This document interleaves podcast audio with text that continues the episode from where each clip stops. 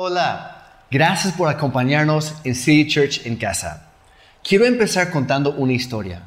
De 1914 a 1918, los campos de Flandes en Bélgica fueron un área muy importante de batalla en la Primera Guerra Mundial. Más de un millón de soldados de 50 diferentes países fueron heridos, murieron o desaparecieron ahí. Se destruyeron por completo las ciudades y los pueblos alrededor y su población tuvo que huir. Se volvió una escena trágica de muerte y destrucción. Pero cuando terminó la guerra, algo extraordinario sucedió. El mismo lugar se volvió mundialmente famoso por la inmensa cantidad de amapolas que florecieron ahí, tapizando por completo los campos. Lo que poco antes era un lugar desolado se convirtió en un lugar de belleza natural y de esperanza. Dicen que esto fue el resultado de que la tierra fue agitada por las botas de tantos soldados que marcharon ahí. Y después de 100 años, los campos siguen así. Después de un tiempo de extrema calamidad y sufrimiento, surgió una obra maestra que dio esperanza y se convirtió en símbolo de paz y de honra para los soldados que dieron su vida para obtenerla a veces requiere de condiciones extremas para despertar y hacer florecer las, las semillas que llevan años dormidas. Es así tanto en lo natural como en lo espiritual también. Muchas veces en la vida, el más grande logro viene después de una gran lucha. Los momentos más felices vienen después de un gran sufrimiento. sufrimiento. La tormenta más fuerte muchas veces es seguida por una gran calma y la noche está más oscura en el momento justo antes de que comience el amanecer. Hemos estado pasando por momentos muy difíciles. Muchos han perdido empleos o estabilidad económica. Otros han sido afectados en sus estudios. Varios han visto su salud en juego y algunos han perdido algún ser querido. ¿Qué viene después de todo esto? ¿Cómo podemos mantener una perspectiva positiva y sana en medio de todo esto? ¿Cuándo llegarán por fin las buenas noticias? Estábamos platicando en el grupo de juniors la semana pasada y decíamos que una de las cosas que nos llena de esperanza en medio del momento más oscuro y desesperante es el hecho de que nosotros sabemos cómo termina la historia. Nada, absolutamente nada, le sorprende a Dios. Él sigue estando en control y sigue llevando a cabo sus planes y sus propósitos. Él está muy por encima de todas nuestras circunstancias y crisis, pero nos toma de la mano y nos ayuda a atravesarlas y llegar al otro lado. ¿Cómo descubrir esa esperanza? Lo hacemos al estudiar la palabra de Dios y recordarnos de sus promesas. Te quiero animar que cada día tomes un tiempo especial para llenarte de la palabra viva. Y eso va a inundar tu vida con su paz y esperanza. Pero también te quiero contar de lo que Dios está haciendo en diferentes partes del mundo hoy en día, para que veas cómo Él está cumpliendo sus promesas. El desierto de California y otros también están experimentando un fenómeno actualmente que se conoce como un super florecimiento o un super bloom en inglés. Sucede por lo general cada 10 a 15 años. Aquí hay una foto de cómo se ve hoy en día. Repito, este es un desierto. Se supone que nada crece ahí.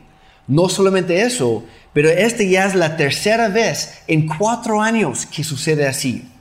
Dios nos está recordando que no hay nada imposible para Él. Y eso me recuerda un pasaje en Isaías capítulo 53. Y me gustaría leerlo contigo el día de hoy. Empezando en el versículo 1, Isaías 35. Hasta el lugar desolado y el desierto estarán contentos en esos días. La tierra baldía se alegrará y florecerá el azafrán de primavera.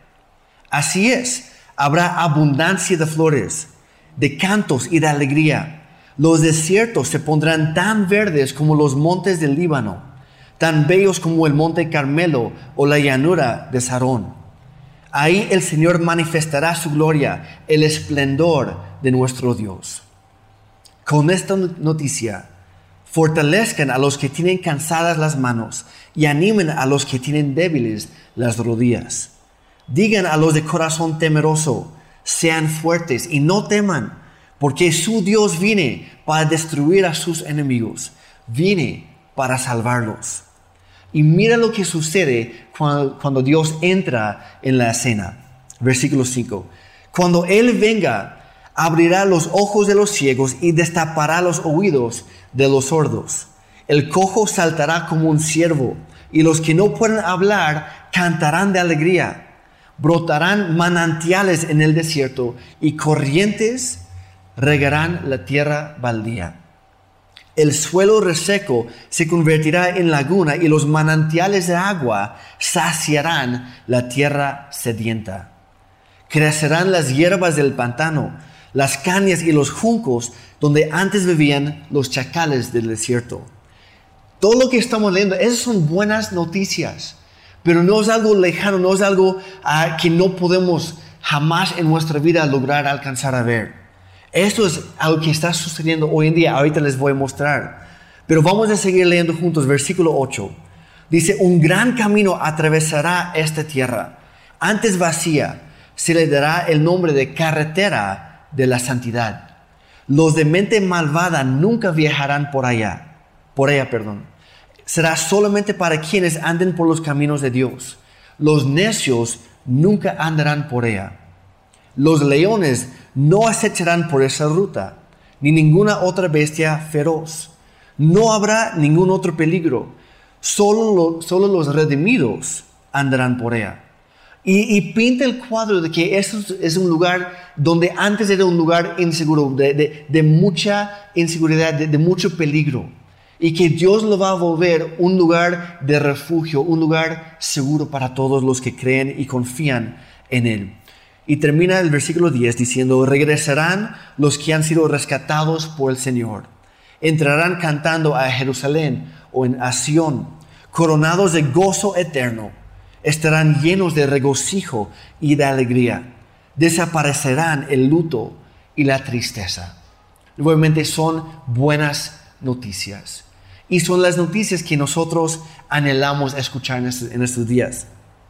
Dios ha prometido siempre estar con nosotros y de cuidarnos. Y lo mejor está por venir. Quiero, quiero animarte hoy, lo mejor está por venir. Yo sé que muchas veces cuando pasamos por crisis en nuestra vida, sea por lo que sea, perdemos perspectiva, perdemos la vista de lo bueno. ¿no? Tendemos como seres humanos a enfocarnos en todo lo malo. Y incluso en el día de hoy, ah, si escuchas las noticias en todos lados, infunden temor, infunden miedo, uh, trae desesperación, como que no hay, no, hay, no hay esperanza, no hay salida de esto. Uh, que cada vez están diciendo que la cosa se va a poner peor y peor, que va a haber una segunda ola, que, más van a perder su empleo, que más van a perder la vida, que no hay fin para esto. Y yo te quiero animar porque como dije hace rato, nosotros sabemos cómo termina la historia si, si leemos la Biblia. Dios ya nos cuenta cómo va a ser y eso nos trae esperanza. Porque lo que acabamos de leer, aunque fue escrito hace, cinco, perdón, hace 2700 años, y durante todo ese tiempo pareciera que no estaba sucediendo nada en absoluto, hoy en día ya está pasando algo. Quiero mostrarles otra foto. Porque parte de este pasaje en Isaías que en realidad es un conjunto de diferentes profecías, parte se está cumpliendo ahora mismo. En Israel hay un área que se llama el Mar Muerto, tal vez hayas oído de él antes, pero lo llaman así porque el agua tiene niveles altísimos de sal, tan elevados que hace imposible la vida orgánica ahí. La tierra alrededor del Mar Muerto también está saturado de sal y por lo tanto nada crece. Ha estado así desde que, desde que Dios destruyó las ciudades de Sodoma y Gomorra ahí. Este capítulo de Isaías hace referencia a ese lugar. ¿Y qué crees? Este año 2020 está sucediendo lo que escribió hace más de dos mil años. Versículo 1 dice, hasta el lugar desolado y el desierto estarán contentos en esos días. La tierra baldía se alegrará y florecerá el azafrán de primavera. Quiero que veas esta foto.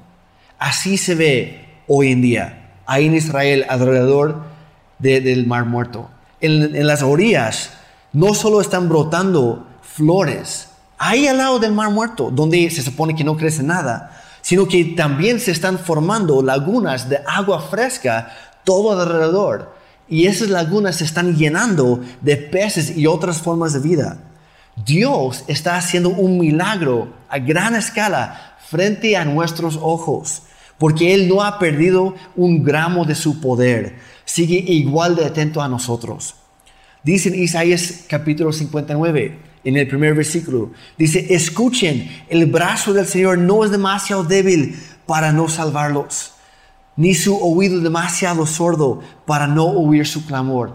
Cuando nosotros clamamos a Dios, cuando, cuando le gritamos, cuando le hablamos en oración, cuando desesperadamente buscamos a Dios, Él siempre está atento a nuestras oraciones, siempre nos escucha y siempre nos contesta. No siempre es en el momento que nosotros quisiéramos, pero Él nunca llega tarde.